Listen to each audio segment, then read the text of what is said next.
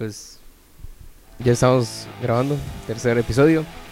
Aquí pues nada más estamos el día de hoy dos personas, estamos Fofo y estoy yo, Presente. César. Ya los otros faltaron, tienen su tachita. Ya Inundation tampoco nos quiso acompañar, que, que porque dice por ahí. Le tuvimos que dar vacaciones, hay que ser honestos. Sí, Se lo- las merece, trabaja fuerte, trabaja arduamente. Lo mandamos aquí todo pagado a los cabos. Al cabo. Son las prestaciones que damos aquí en Aguanta el Corte. Ya saben chicos, si quieren trabajar en Aguántame el Corte, la verdad no pagamos, pero... Pero no, ¿cómo nos divertimos? Bueno, pues vamos a empezar. Esta semana tuvimos varias noticias importantes del mundo del cine, de las series. Justicia, diría yo, esta primera noticia. Al fin, justicia. Que a nuestro benemérito, a nuestro Guillermito, nuestro Guillermo del Toro al fin tiene su estrella en el Paseo de la Fama en Hollywood.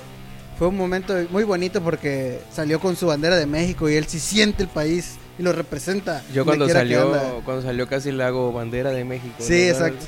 Yo creo que ya, ya es hora de que salga eh, Guillermo del Toro en los billetes de 500. Quítate Benito Juárez. ¿Qué, man, es- ¿Qué madre hiciste tú? Ese, ese güey, ¿para qué? ¿Para qué? Ya, los de mil que le den, que Sí, unos los de de, mil, de dos sí. mil. Pues Guillermo del Toro ya tiene su estrella. Lo acompañó, eh, cu- rara, curiosamente, Lana del Rey y J.J. Abraham. sí. Entonces, pero dio un bonito speech que por ahí si lo buscan en YouTube sobre, sobre cómo los inmigrantes pues tienen sentimientos, ¿no? Y que él es un inmigrante, él se considera un inmigrante y que los inmigrantes construyeron esta hermosa nación que es Estados Unidos de Norteamérica. Guillermo del Toro para presidente. Prácticamente dijo que los morenos también tenemos sentimientos. Exacto. Bueno, pues tenemos igual de que David Leitch, director de Deadpool 2 y John Wick 1, Dos y tres también. y dos y tres, y todos, afirmó que no es necesaria una clasificación R en una película de Deadpool, el mercenario Bocazas, como le dicen aquí en México, porque ya ahora, no sé, sabes de que, bueno, ya lo hablamos, de que Deadpool ya está en el MCU, prácticamente. Bueno, o sea, ya puede entrar, todavía no está oficialmente, pero sí, sí, sí. sí. Bueno, pues ya ahora estaban debatiendo eso de que ahora que entre va a ser PG-13, que para que pueda actuar con... Sí, Con- con los otros personajes y que no sea tan violento, que sea... Ajá, que los niños puedan verla, ¿no? Exacto. Pero entonces ya luego Rob Liefeld, que es el creador de Deadpool, dijo que sí está a favor de esto de que sea PG-13 sus películas, pero conjunto a los otros personajes del MCU, pero en solitario que sigan siendo clasificación clasificación R, porque igual eso es lo que le da el saborcito a, la, a la película. Deadpool, eh, bueno, Deadpool se hizo famoso así. Bueno, de hecho, la, la mayoría, en- en- si te vas al mundo gráfico, el de los cómics, la mayoría de los cómics son sangrientos. Sí. O sea, muy pocos son así como que para jóvenes y adolescentes.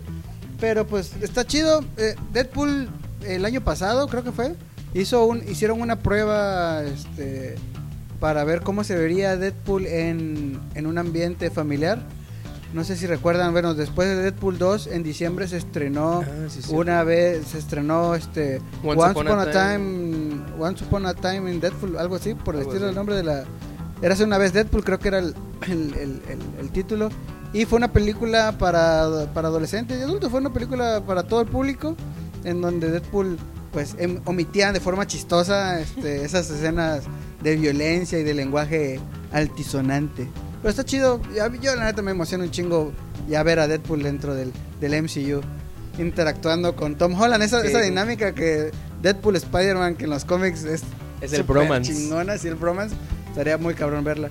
Y si le metes a Wolverine también, que futuramente creo que también tendremos un Wolverine nuevo, A ver, pues, a ver. pues ese, ese- ese estaría muy chingón. Y bueno, eh, en otras noticias, Certain Reasons Why viene con una cuarta temporada y Y bueno. estas son mis cintas. Pues la, la verdad yo vi la primera temporada y no te voy a decir que me encantó un montón, pero pues eh, me, la vi, me entretuvo un rato, me la eché en que tres días y ya, la segunda temporada la empecé a ver y pues, eh, pues ahí está, ahí está, ¿no? Como que... Ah, bueno, perdón, es la tercera temporada, ¿no? Es sí, porque apenas acaba de pasar la dos. Entonces la tercera temporada. Ah, perdón, sí, tercera temporada. Pero eh, la verdad yo no he terminado de ver la segunda, me quedé en el segundo capítulo y dije, bueno, pues ya, ya ahí murió. o sea, Yo lo tengo con, en cosas pendientes que nunca voy a ver. y otra noticia, Galactus podría hacer su debut en la fase 4 del MCU. Los guionistas han afirmado que la fase 4 definitivamente irá por varias direcciones a la vez, ahora que se cuenta con personajes cósmicos que no se tenían antes. Eso está bien chingón. Todavía no sabemos de qué va a tratar o cuál va a ser el, enem- el enemigo común de la fase 4. Sabemos que pues, en las otras fases al final fue Thanos. El Albertanos. Sí, entonces este, yo creo que primero fue Loki el que los unió. Bueno, este, no sabemos. Se abre un, digo, el universo está prácticamente abierto para que Más posibilidades. todos los villanos puedan salir a la vez. Ahora, Galactus tiene sentido si ya si hablas de que Los Eternals. eh, los Eternals y de que pues también se está trabajando con los Cuatro Fantásticos. Entonces, este igual este Guardianes de la Galaxia, entonces varias películas que tienen que ver con el espacio tiene tiene sentido que el villano sea algo cósmico también, ¿no? Y, y sería increíble porque después de ver la de los Cuatro Fantásticos donde la antorcha humana era Chris Evans, eh, yo la verdad me sentí hasta decepcionado viendo el torbellino ese gigante. No sé si te acuerdas que Galactus Ajá, lo sí. representaron como un torbellino gigante que parecía un tornado de Sharknado. Entonces, pues, ojalá y que si, y si, si es Galactus el villano de esa fase, le, le hagan un buen, buen, buen personaje. Sí, estaría muy chingón. Yo voy a tirar mi, mi pronóstico de una vez y creo que el villano de la fase 4 se va a llamar Kang. Ese Kang. es mi, mi pronóstico, pero pues, hay, hay que esperar. Kang, el, bueno, los que no lo conocen es un, el amo del tiempo, es Eh, no, conquistador. Conquistador, conquistador, sí, sí, sí. Bueno, y en otras noticias, habíamos estado hablando de que el Arrowverse, de las series de DC, va a tener un evento que es el Crisis en Tierras Infinitas. Pero ahora hemos sacado más noticias y tenemos que Kevin Conroy, el que le dio la voz a Batman en la serie animada de los noventas, En inglés, obviamente. en, en inglés, sí, obvio, en español no. Eh, y que también fue el que le dio voz en los videojuegos de Batman Arkham, Ah, en todo- toda esa saga. Va a aparecer de nuevo aquí en este, en este evento de Crisis en Tierras Infinitas como un Bruce Wayne viejo, lo que me abre una posibilidad de que quizás sea el Bruce Wayne de Batman Batman en el Beyond. futuro, sí. Ujú. Eh, eso, eso estaría muy chido. Y pues igual nos dieron ya un vistazo de cómo se ve el guapísimo Tom Welling con el traje de Superman para, para el evento. O sea, el guapísimo Tom Welling, eso dirías en el 2003, 2004, por ahí. Que, Sí, me, regresé a esas Smallville. épocas y Sí. Igual tenemos que, bueno, ya sabíamos que regresa Brandon Road. Y, Sí, pero ya igual nos dieron un, un vistazo de cómo se ve con el traje de Superman ¿Cuál- otra vez. eh, regresa. ¿Qué, qué- qué Superman eh, o qué traje es el que, o cuál de los dos, Tom Welling o, o- o este Brandon, tienen el traje del, del Superman de Kingdom Come? Es el de Tom Welling, el que tiene adentro el escudo negro. Sí. Es Tom Ah, Welling. qué chido. Pues Sí. este crossover está bastante interesante. Están juntando pues prácticamente a estrellas de, de la pantalla chica que regresan a sus papeles. Igual por ahí creo que estaba la Mujer Maravilla que iba a ser Ah, este sí. la, la que hizo la Mujer Maravilla Tina original de hace Carter, mucho, Carter, sí, hace mucho tiempo y regresaba. Entonces, pues tiene buena pinta. Sí, Habrá sí. que- habrá que verlo. Y de hecho igual estaban viendo como que entre pláticas para que regresara el ex Luthor de Smallville. Mira. Vamos a ver de regreso a ese pelón. Tenemos que igual siguen las ovaciones para la película de The Joker. Se estrenó en, en Toronto, o sea, ya, ya la estrenaron en un festival en Toronto. Y pues siguen diciendo que es un logro cinematográfico de alto nivel, de que tiene mucho calibre esta película, que se esperan Óscares para la película. Está No me, no me extrañaría. Suena, bueno, en lo- por los trailers y por la trayectoria de Joaquín Phoenix, suena que pues va a ser un peliculón. El señor es un actorazo y en papeles tipo depresivos y, y narcisistas está muy chingón. Entonces, Entonces esperemos a ver cómo, cómo le va a esa película. Yo la verdad creo que de tanto que han sacado estas declaraciones, espero mucho. Espero que no me, no me decepcione esperar tanto y a la mera hora que no me muestren algo así. pues habrá que esperar, lo único que podemos hacer. Eh, por otras noticias, Rugrats regresa con nuevos capítulos y una película live action. Esto lo dio a conocer el mismísimo Nickelodeon a través de su cuenta de Twitter. La mayoría de los fans no están muy contentos con esto porque te imagínate un live action de, De Rugrats, Rugrats, está medio, sí. medio raro. Digo, la esencia era la, la- la- la caricatura. animación. No, y, y espérate. Igual dicen que es- esos nuevos capítulos que van a sacar ya no van a ser en 2D, sino van a ser en 3D. Mm, Entonces, ahí la verdad me no me gusta mucho la animación en 3D, pero ah, vamos a ver. digo, porque se meten con, con, con- con nuestra infancia, pero bueno, hay que, hay que pues, darles el beneficio de la duda. Y entre otras noticias también, eh, Nickelodeon lanzó el primer teaser del reboot de Are You Afraid in Of Are the You. Afraid of the Dark o Le temes a la oscuridad, como se llamaban. ¿Te dio ñañaras? en, en la- en la- pues así se llamaban en, en Nickelodeon y, y ya que estamos hablando de Nick, esta semana adquirieron Post Inc. compañía que es dueña de Garfield. Por lo tanto, ahora el gato come las señas se integra a la propiedad de Nickelodeon. Entonces, ya podremos ver más capítulos de Garfield. Ahora, pues ahí no sabemos en qué formato, pero este, pues hay que esperar. Mm, Cartoon Network intentó un formato 3D hace años. Eh, la verdad ese no me gustó. O sea, prefería ver la, la serie Digo, viejita como... Digo, la, la- la animada de hace mucho tiempo, esa estaba muy, muy chingona. Y pasando a otras noticias, ya metiéndonos al MCU, Eva Green podría unirse al reparto de Doctor Strange 2 como el villano Nightmare, el cual en los cómics es hombre, pero pues porque inclusivos lo volvimos mujer. Y este, pues suena bastante chido. Es raro ver a Eva Green en una película que no sea de, de este. enseñando chichis. ¿no? No, bueno, no tanto enseñando chichis. En unas películas que no sean de este señor. Ah, se me fue el nombre. ¿De quién? Ah, Tim Burton. Tim Burton, exacto. Ella siempre tiene una, una cara así como de dark, De malos amigos. de emo. Ya, pues es, es, fue Miss Peregrine también. Sí, en- sí, sí. Y en 300 igual salió en la segunda. Exacto. Entonces, pues está chido. Ella, la verdad, es una actriz muy, muy reconocida y muy chingona. Y yo creo que podría aportar mucho a un, pap- a un villano así tan, tan tenebroso. Y no olvidemos que es muy guapa.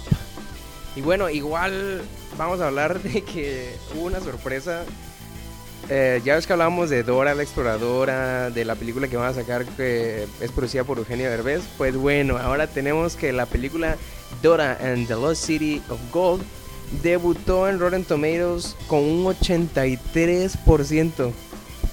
Qué chido. O sea, sí, yo no me lo esperaba, la neta. O sea, me esperaba que fuera una película así súper básica, así de que, ah, pues la voy a ver con los niños y vámonos, y ya, ahí murió. No, la verdad no sé qué esperar. No he visto todavía el tráiler, pero... Pero pues qué chingón por Eugenio Derbez que eh, se involucre en una producción y que haya conseguido los derechos para hacer la película, ¿no? De, de, de Dora la Exploradora y de que sale él.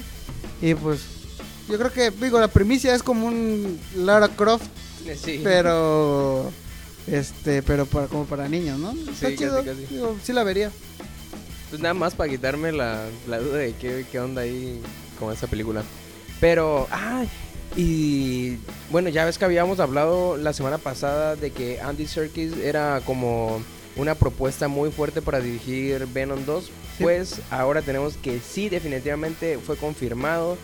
El rumor, ese rumor fuerte que había, ya nos los confirmaron que sí va a ser Andy Serkins, el director de Venom 2. Y además que Michelle Williams va a regresar y ella decía que estaba ansiosa por interpretar al personaje de She-Venom que vimos en la primera película de Venom cuando Sí, toma el sí. simbiote, se hace referencia a, a She-Venom. Pero eh, no, no creo que la pongan como un No, personaje. yo tampoco, lo veo difícil. Pero pues está chingona, quiero ver qué, qué, qué van a hacer con este personaje. Y si, como también ya Venom era de Fox y ya pertenece a, a Disney, como todos nosotros pertenecemos a Disney prácticamente ya, este, si va a haber por fin el, el- la reunión de Venom con Spider-Man. Puede ser. Estaría muy padre ver a Tom Hardy con Tom Holland. Sí. Los Tom. Los Toms. Tom Tom. Y vemos que esta semana cancelaron la serie de Netflix de OA, que era Original Angel. No sé si alguien la vio, yo, yo la verdad sí la vi, me gustaba mucho, pero fue cancelada después de dos temporadas. La segunda temporada acabó un poco fumada, bueno, no, no un poco, acabó fumadísima la segunda temporada. Fue algo que sí me quedé como de qué pedo. Pero todo lo que desarrollaron en la primera y segunda temporada era algo muy... Era algo muy cool, o sea, a mí, a mí me gustaba. Pero pues mm, ya Netflix la canceló, así como le dio de baja muchos proyectos como Saints Aid o las de Marvel. Pues ya también le dio de baja esa porque no llegaba a los rankings que, que otras series como Stranger Things da. Y en otras noticias se muestra al fin el primer póster de la nueva película de Christopher Nolan llamada Tenet. Hasta ahorita lo único que sabemos es que Robert Pattinson y Michael Caine están involucrados en, y eh, será una película que hablará sobre el mundo del espionaje. Ahora veremos cómo lo va a hacer. Sabemos que Christopher Nolan es, eh, es especialista contando historias. Sí. Lo vimos con Dunkirk, con este Interestelar y pues, muchísimas otras películas. eh, Christopher Nolan involucrado con el tema de espionaje llama mucho la atención. Se ve que va a estar muy chingón, ¿no? Y el logo, el logo la verdad fue lo que más me, me, me quedé así como que, mm, ¿de qué, qué puede de ser? qué, de qué va a tratar, ¿no? Entonces vamos a estar muy al pendientes y muy emocionados para ver la siguiente película de Don Nolan. Y pues, eh, de hecho, parte del reparto es Robert Pattinson, no, eso no, no la había venido, El nuevo Batman. el nuevo Batman. Michael Caine que hizo de este de ¿cómo se llama? Este Alfred en, en las películas Ah, de sí, Christopher cierto, Nolan Sí, cierto. de Batman. Entonces va a estar chingón, es un actorazo el señor. Entonces, Sí, entonces ya tenemos ahí otra vez al nuevo Batman con a Batman y a, Alfred. y Alfred, sí. Pennywise, no Pennywise, no, este, No, Pennyworth. no. Pennyworth, sí. Pennywise, eh. Sí, también lo es payaso. Lo volviste payaso. ¿eh? Y en películas, al fin se estrenó ya el, el spin-off de Rápidos y Furiosos que se llama Hobbs and Shaw. Tuve la fortuna de, de ir a verla esta semana. Eh, nada más, sin contarle lo que yo aporté, esta semana hizo 124.7 millones de pesos y un acumulado de 134.3 millones de pesos, según Canacine, datos sacados de Canacine. Eh, pues hizo un chingo de lana, se esperaba una película Sí, De La Roca. Sí. con Jason Statham que no haga tanto varo, sí estaría una, una tragedia, O ¿no? sea, juntas estos dos Sí. personajes y Exacto, estás juntando como que los, este, los action man del momento, sin contar a Este, John Wick. sin contar a John Wick, exacto. Eh, este, y pues era trancazo seguro. Ahora, eh, lo metes al mundo de Rápidos y Furiosos, todavía más chingón. Es una película súper entretenida, con cero tramas, es, no, no te esperes así como que un trama muy complejo. es una película de acción de principio a fin. Es como esas películas, ¿no? Es como para desconectar un Exacto, cerebro exacto. y distraerte. La verdad es una, es una película muy entretenida, te, la- te vas a divertir.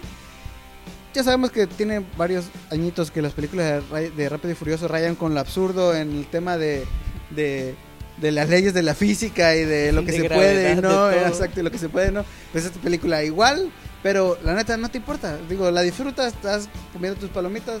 La Roca tiene un pinche carisma súper chingón y escenas de pelea muy padres. Ahora, esta película la dirige David Leitch Mm. el mismo que hizo John Wick, el mismo que ha hecho Deadpool. Este, entonces pues te, pues, te espera secuencias de peleas Sí, muy chido. muy, muy, muy chingona. Y tú ya la viste, sí, o sea, ¿qué tanto en peleas, qué tanto le das? Ah, sí, sí, sí tiene una buena secuencia de peleas, no es la mejor. Prefiero John Wick y prefiero Deadpool, pero pues, ¿qué te gusta? Seis, seis puñetazos de 10. Seis- caratazos en la cara de 10. Este, y bueno, sacando esta- este tema de la película, eh, por ahí cir- estuvieron circulando las demandas que, que, que, que exigen Vin Diesel, La Roca y Jason Statham a, a la franquicia de Rápidos y Furiosos. O sea, son quisquillosos, digo, lo entiendo. Por ejemplo, eh, Dwayne Johnson mm, es- tiene, bueno, tienen prohibido filmar a La Roca tumbado en el piso sobre su espalda. Y esto debido a que eso muestra debilidad. Entonces La Roca en ningún momento quiere parecer débil. Entonces, Está idiota. sí. Jason Statham, por ejemplo, tiene un- una, una demanda muy, muy, muy peculiar. Ah, que él, sí, él puede, sí. él solo puede dar el mismo número de golpes que reciba. No puede dar ni más ni puede dar menos. O sea, no le pueden dar más golpes a él de los que él da al, al, al rival. en Sí, sus- claro, creo, creo que ninguno de ellos quiere parecer así como que... Sí, débil, ¿no? ¿eh? Sí, todo como que todo en, en masculinidad. Y de hecho, igual estaba, estaba leyendo que en todo esto que llevan de las películas de Rápido y Furioso, La Roca, ya ves, hay una escena donde se dan sus madrazos y en la, no sé si es la 7, la 8, ya no sé ni en qué película es, pero que nunca se acaba, o sea, nunca hay un ganador ni un Un perdedor. perdedor. Ah, siempre se corta la pelea por alguna... Ajá, alguna extraña Porque, razón sí. llega algo y pum, ya pues dejamos de pelear, ¿no? Sí, nunca hay, hay ningún ganador ni un perdedor. ¿no? Sí, esas son una de las demandas este, que hacen estos actores. Digo, lo entiendo, no, quieren parecer débiles y son hombres de acción, entonces, así como los boxeadores nunca quieren perder, pues ellos tampoco quieren verse como, como perdedores, ¿no? No, igual Jason Statham que él le tiene que dar el visto bueno a sus A sus escenas e- de acción. Exacto, él se, se le ve muy seguido en los cuartos de edición aprobando sus escenas de, de acción y pues está chido. Me imagino así el que está en la edición y Jason Statham ahí en su cuello respirándole. Sí, No me gusta. Bueno, Hobbs and Shaw fue una de las películas que se estrenó esta semana. Vale mucho la pena, inviertan su dinerito en ella y se la van a pasar muy bien. Otra de las películas eh, que se estrenaron fue Ted Bundy durmiendo con el asesino, como le pusieron aquí en México. Durmiendo que, con que el- que en el podcast anterior, si no lo han escuchado, escúchenlo. eh, doy una breve reseña de esta película. Vale mucho la pena, se las recomiendo. Otra película que se estrenó fue Conoces a Tomás. Es mexicana. ¿eh? Y, pues, ah, suena feo, pero no lo conozco. Eh, Pets Life 2 o La vida secreta de las mascotas 2, que pues retoma este mundo de qué pasaría si las mascotas pues este, tuvieran vida, ¿no? Y, y- No, no, no y tanto que tuvieran vida porque bueno, pues todas las bueno, mascotas sí tienen, vida, vida. sino que me refiero a que este Sí, tienen su vida secreta, o sea, su vida como secreta, cualquier sí. humano, o sea, de que se van los humanos. Es como Toy Story, se van los humanos. Ándale, exacto, y, como pues, Toy Story, ponen- pero con perritos y gatitos y animales. Bueno, pues llega esta segunda película para que la vayan a ver. Llegan a sus niños, sus sobrinos, su... el hijo de la señora con la andan, no sé, ahí para que vayan. La bendición. La bendición. Y rápido, vámonos ahora al segmento de series. Que ya ves que te dije la semana pasada que iba a ver The Voice y iba a dar mi reseña, pues Bien, lo bien, bien. De hecho, me la acabé 2 de la mañana. Al día siguiente me estaba muriendo el sueño de trabajo. The pero- Boys, o como le podrían en México, los chamacos. Los muchachos. los muchachos. De hecho, no le estaba en los subtítulos me pareció en alguna parte ver cuando dijeron The Boys y los muchachos y yo, ah, mira. bueno, pues esa semana y la anterior la estuve viendo y la verdad tengo que decir que llenó todas mis expectativas, todo lo que esperaba esta serie lo llenó y dio el plus. Ahora, tiempo, antes de que te me... ¿Es con spoiler o sin spoiler? Sin spoiler, lugar sin spoiler, dale, sí, dale, sí, sí, exacto. sin Dale chance a la banda que lo vea. eh, enamóralos, dale, dale. Bueno, empecemos. Miren, la semana pasada les decía con Inundation de que no sabíamos realmente de qué trataba, si era esta búsqueda de una venganza o más como como de buscar que la gente vea que los superhéroes no son tan buenos como todos creen, ¿no? Y pues realmente sí estamos en lo cierto porque busca a los dos el personaje de de Hugin, Hu- Hugin, ¿cómo es? ¿Cómo es? Hughie. Hughie, ¿eh? es el que busca venganza. Y de hecho también otro personaje que es Billy Butcher busca venganza de estos superhéroes, ¿no? Entonces, al buscar venganza y todo, también quieren demostrarle a toda la gente que realmente no son como de verdad los ven, que así como que superhéroes, como que los tienen como unos santos, ¿no? De hecho, hay un personaje que es cristiano y... Ah, sí. Pero o sea, la bestia, ¿no? eso se los cuento ya con spoilers. Bueno, pues esta serie que me recordó mucho a The Watchmen, ese sentido crudo de mostrar los superhéroes metiéndolos en cosas, en aspectos tipo de, de violación, de corrupción, eh, de cómo de sobornos, pero trasladado quizá a la época donde vivimos, donde el marketing, donde la mercadotecnia está así a todo lo que da. Entonces, en esta serie lo que hacen es que todos los superhéroes, como ya decíamos la semana pasada, los manejan como una marca. Entonces tienen que estar cuidando de que digan tales cosas. Y me gustó mucho que esta serie nos muestra varias historias. dan- El personaje principal podríamos decir que es Hughie. Hughie. Hughie. Hughie. Howie, el del Backstreet Howie. Boys. Sí, sí, sí. este es nuestro personaje principal, pero realmente te, cuestan, te cuentan la historia de él, de Billy Butcher y de esta niña, ¿cómo se llamaba? Starlight. Starlight, Starlight. Prácticamente te van contando esa serie desde la perspectiva de estos tres personajes y también de el capitanazo, no me acuerdo, de Homelander, se llamaba. Estos cuatro personajes para mí son como que los más importantes de mayor peso en esta Sí, serie, sí. ya que, no hombre, o sea, te van... Para empezar tenemos que Starlight es como que una chica de pueblo, Sí, algo como de Smallville, ¿no? Ajá, de hecho, de- creo que sí hay que una, es una línea que le dicen de Smallville, o sea, de, pueblo, de un pueblo pequeño. Sí, de un pueblo pequeño. Ajá. En- entonces es como de que de la nada la aceptan en este grupo que son los siete, que son como que el mayor grupo de superhéroes. Como la un- Justice League, ¿no? De... Exacto. De hecho, es, sí. es lo mismo la Justice League. O sea, hay alguien como Superman, hay un Batman, hay una Mujer Maravilla, hay un Aquaman. Son lo mismo, nada más que trasladado a este mundo de The Boys. Y, y bueno, tenemos que igual Simon Peck es.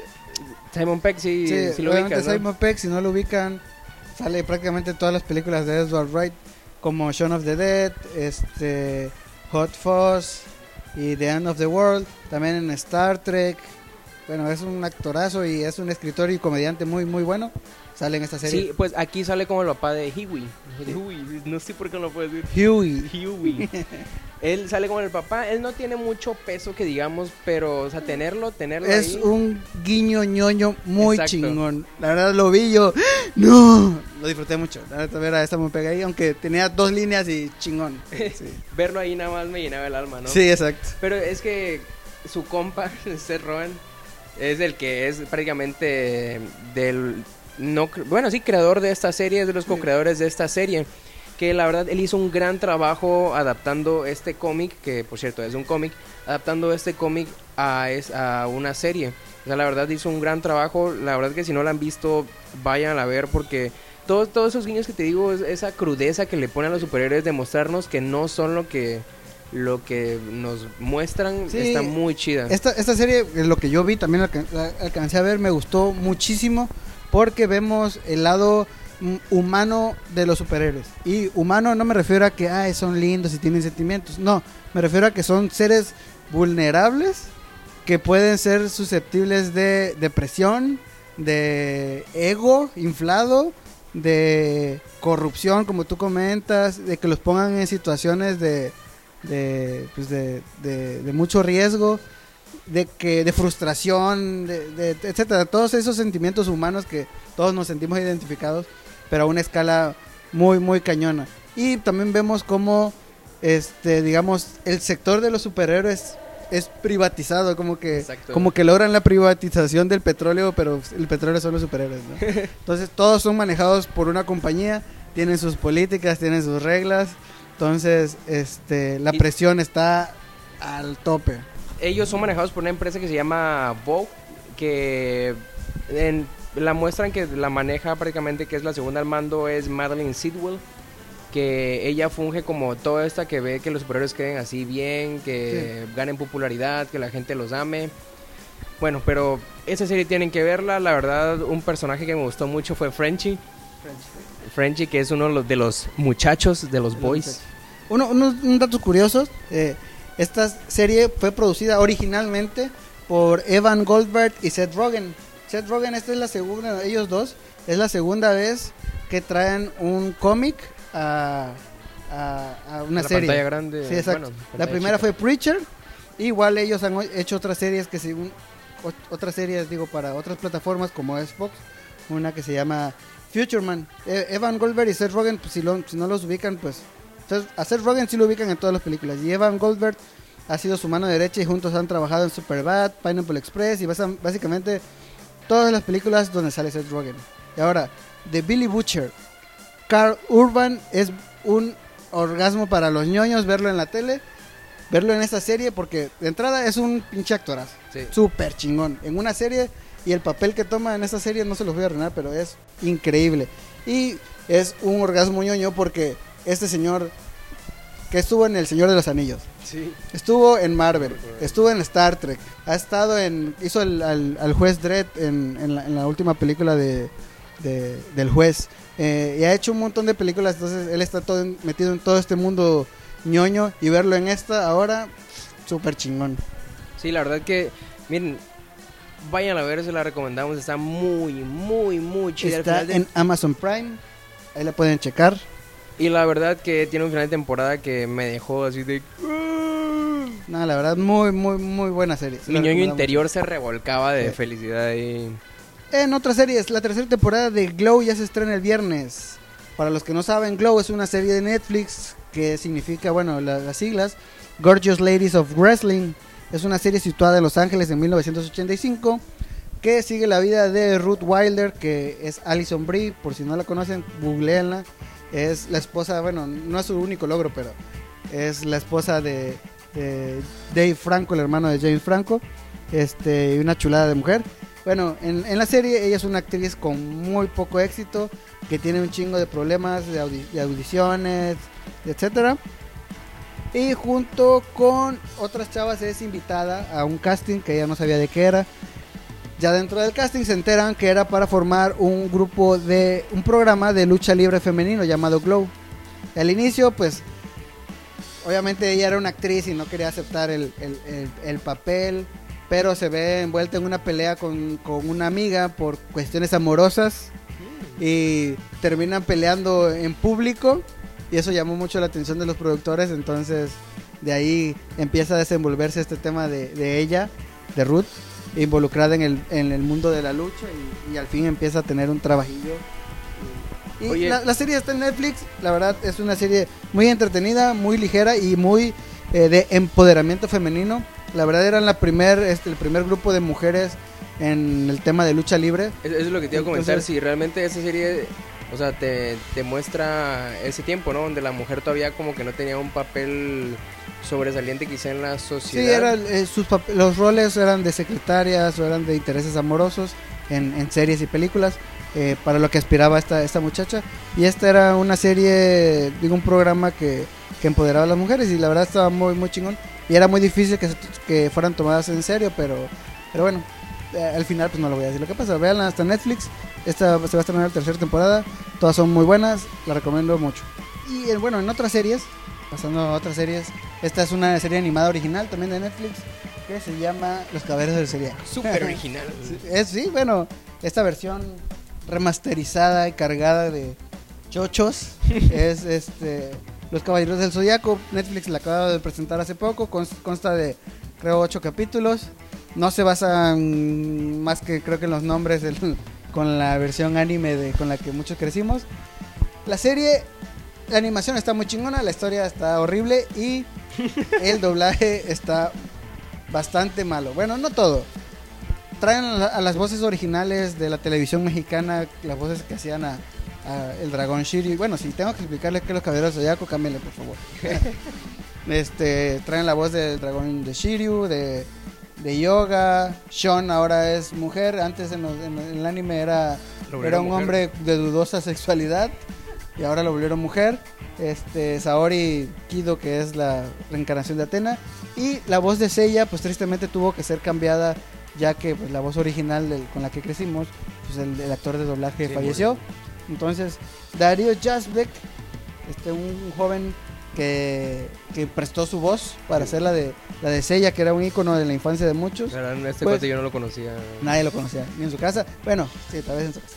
Bueno, este actor da la vo- a que da voz a, a en la serie de los Caballeros Zodiaco declaró que nunca había hecho doblajes en su vida y pues se nota cabrón. Sí, nos dimos cuenta. ¿eh? Sí, sí, sí, sí.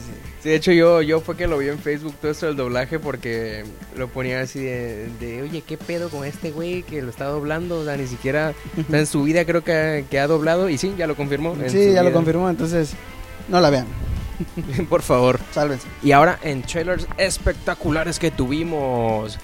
Llegó esta película que la verdad me sorprendió mucho. Es de, de Irishman. Que es protagonizada por puro ganador del Oscar. Es Robert De Niro, Al Pacino, eh, Joe. O sea, es una película que la verdad nada más con oír el reparto dices... Y bueno, una pequeña sinopsis les voy a dar es que Frank Sheeran, que es Robert De Niro, que es más conocido como el irlandés aquí en la película, es un asesino a sueldo de la mafia al que le atribuyen más de 25 asesinatos relacionados con el AMPA. Ese filme es, es biográfico, es en torno a la mafia y de hecho pues es basado en hechos reales. Es dirigido por Martin Scorsese, que él fue el que dirigió El Lobo de Wall Street. Y esto eh, fue escrito por Steven Salian, que es el de Millenniums, Los hombres que no amaban las mujeres y American Gangster, que está escrito a partir del libro que escribió Jimmy Hoffa. El reparto, pues te digo, es una tremenda cosa chidísima. Si pueden ver el tráiler, véanlo, está muy chido. Yo espero mucho de esa película. Y bueno, igual hay una película mexicana que se llama El Día de Muertos, que es con las voces de Memo Ponte, Fernanda Castillo y Alan Estrada. Esta película eh, pues ya se tenía planeado estrenarse el mismo año de Coco, pero se retrasó por lo mismo de que ya iba a salir Coco. Realmente nos cuenta una historia diferente y parecida a la de Coco. Yo la verdad no soy muy fan de, de estas películas, o sea, de estas animadas de mexicanas, no por ser malinchista, pero pues... Es por ser manchista. no, no es por ser malinchista, pero no, no muchas me han gustado. Entonces, no sé cómo vaya a estar esta, pero la verdad la voy a esperar hasta Canal 5.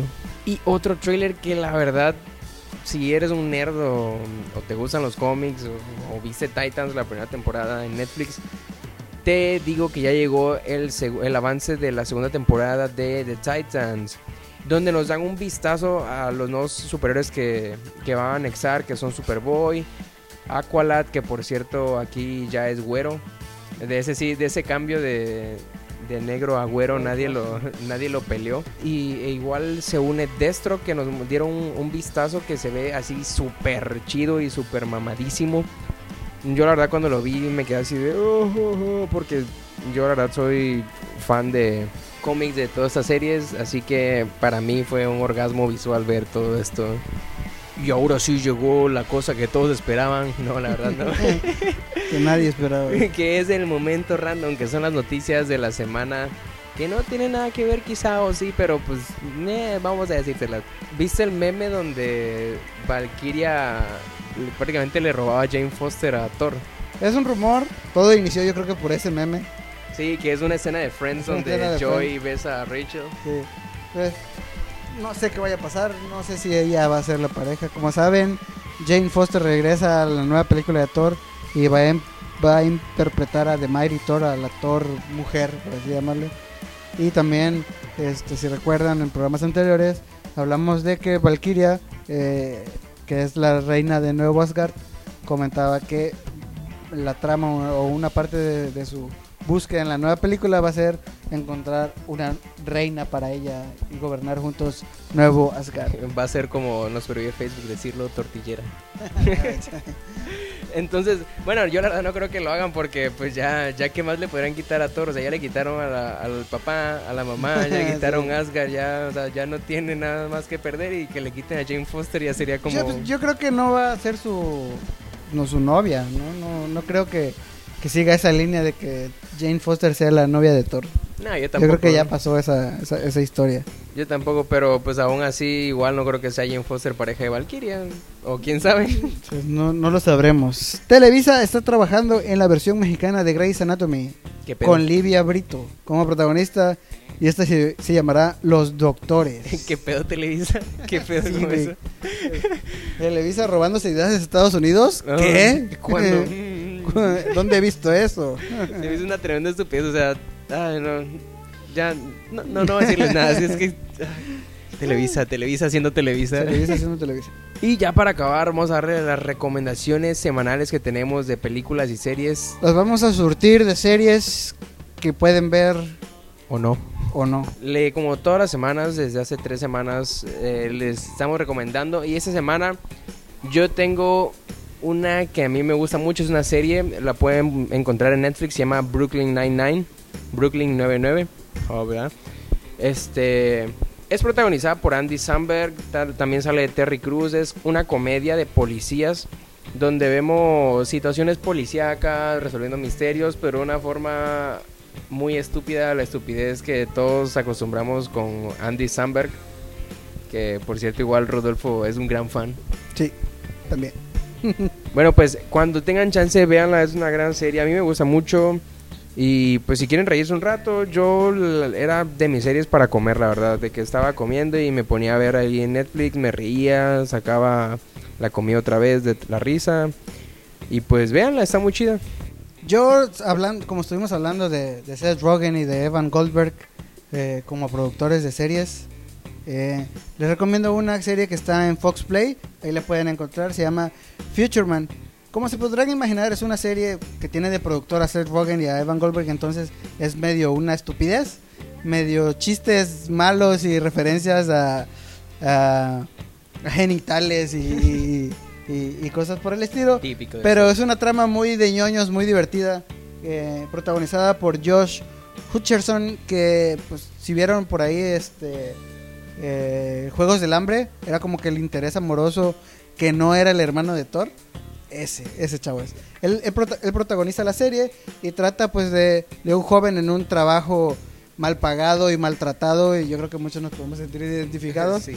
este que llegaba a su casa y se ponía a jugar videojuegos y por algo extraño logra pasar un videojuego que es el más difícil en la historia y él logra, logra ser el primer hombre en pasarlo Sí, es cierto, ya había oído eso. sí. y, y al pasarlo pues aparecen unos viajeros en el tiempo y este y le piden ayuda para salvar a la humanidad porque en su futuro, que es un futuro pues apocalíptico, pues la humanidad se había acabado y solamente quedaban muy pocos humanos y, y él era la clave para salvar el futuro. Entonces de ahí se deriva un montón de pues de, de, de- de situaciones chistosas y peligrosas y de acción muy muy chingona con un chingo de referencias de a volver al futuro, de videojuegos, de por ahí creo una referencia a James Cameron.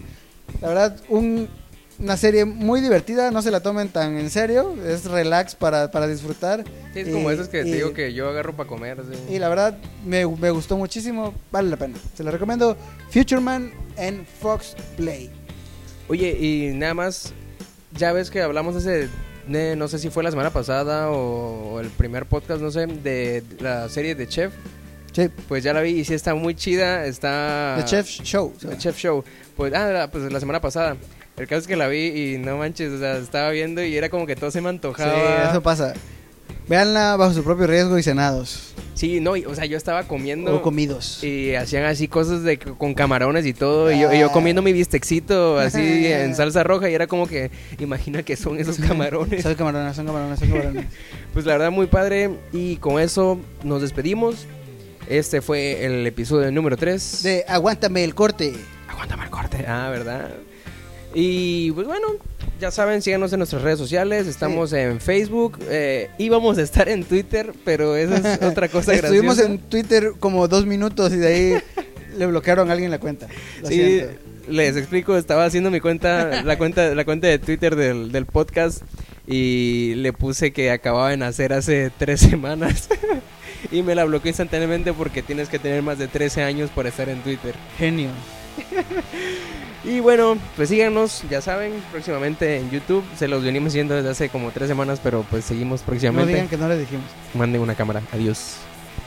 Mi recomendación de la semana es la película Misery de 1990, un clásico de terror basado en la novela del mismo nombre de Stephen King, que nos cuenta la historia de una mujer que está obsesionada, traumada, loca con un personaje y una obra eh, literaria y que por azares del destino se encuentra en un accidente automovilístico al autor y pues literal se le hace fácil, lo agarra y lo secuestra para que siga escribiendo estas historias.